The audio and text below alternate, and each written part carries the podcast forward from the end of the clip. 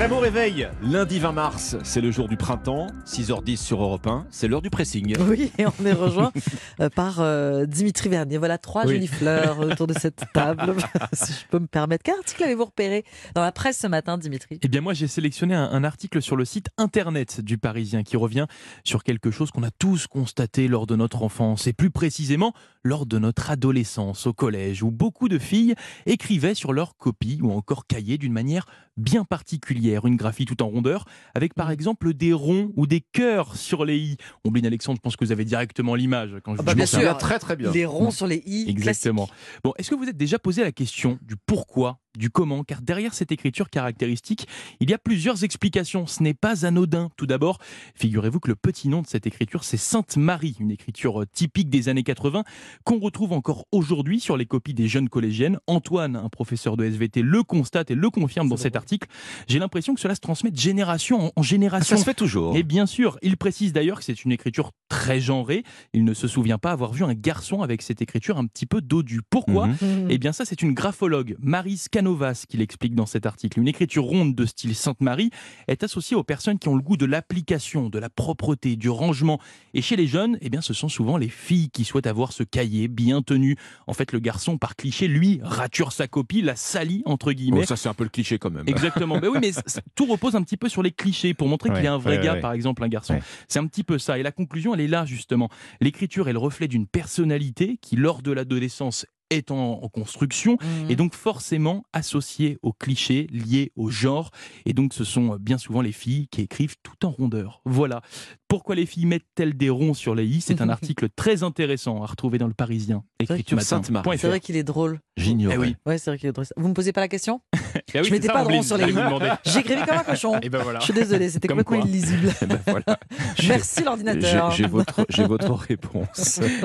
votre sélection ce matin, Ombline. Ce sont les épreuves de spécialité du bac euh, aujourd'hui et demain. On en parle de- dans les informations sur Europe 1. Petit clin d'œil lancé aux bacheliers qui ont choisi la spécialité maths, euh, car même en la matière, il existe des articles un brin absurdes, Euh, comme celui que j'ai trouvé sur le site slate.fr. On a désigné le nombre le plus ennuyeux du monde, c'est-à-dire qu'il y a Ah, des gens qui désignent des nombres euh, fascinants. Faut se, faut se poser la question déjà. Oui, alors on, C'est- oui, c'est ça. Faut se poser la question. Alors, qui se pose la question?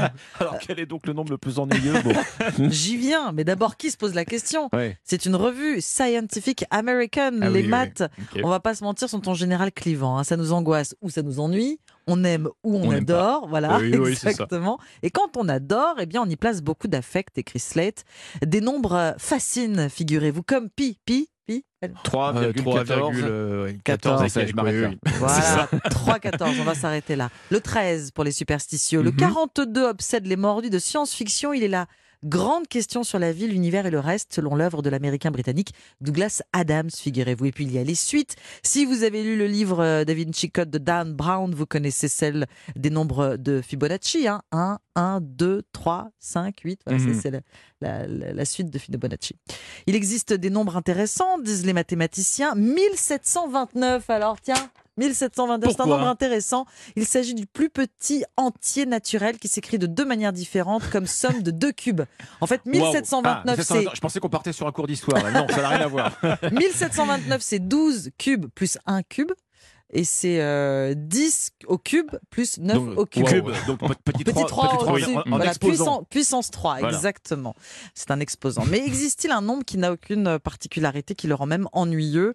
Eh bien oui, figurez-vous, il s'agit du nombre 20 007, d'après Scientific. American. Ça vous bouche un coin? C'est vrai que 20 007 ne nous fascine pas plus que ça. Oui, c'est mais- finalement. voilà. Mais le, le site sled.fr euh, dit des petits farceurs vont sans doute tout faire pour trouver des formules et des listes de nombres dans lesquels 20 007 figure en bonne Oui, place et oui. sera donc réhabilité. et il connaîtra un regain d'intérêt. Voilà, le nombre le plus ennuyeux du monde vient d'être élu. Ça n'a absolument aucun intérêt. C'est sur le site sled.fr. Vous presque au croisement des maths et de la philosophie. Oui. Et encore. Non, Bon. ça, ça a beaucoup d'intérêt pour les passionnés de maths et les passionnés de chiffres et de calcul, bien sûr. Bonne chance aux candidates et aux candidats du bac, en tout cas. Exactement. Alexandre, c'est à vous.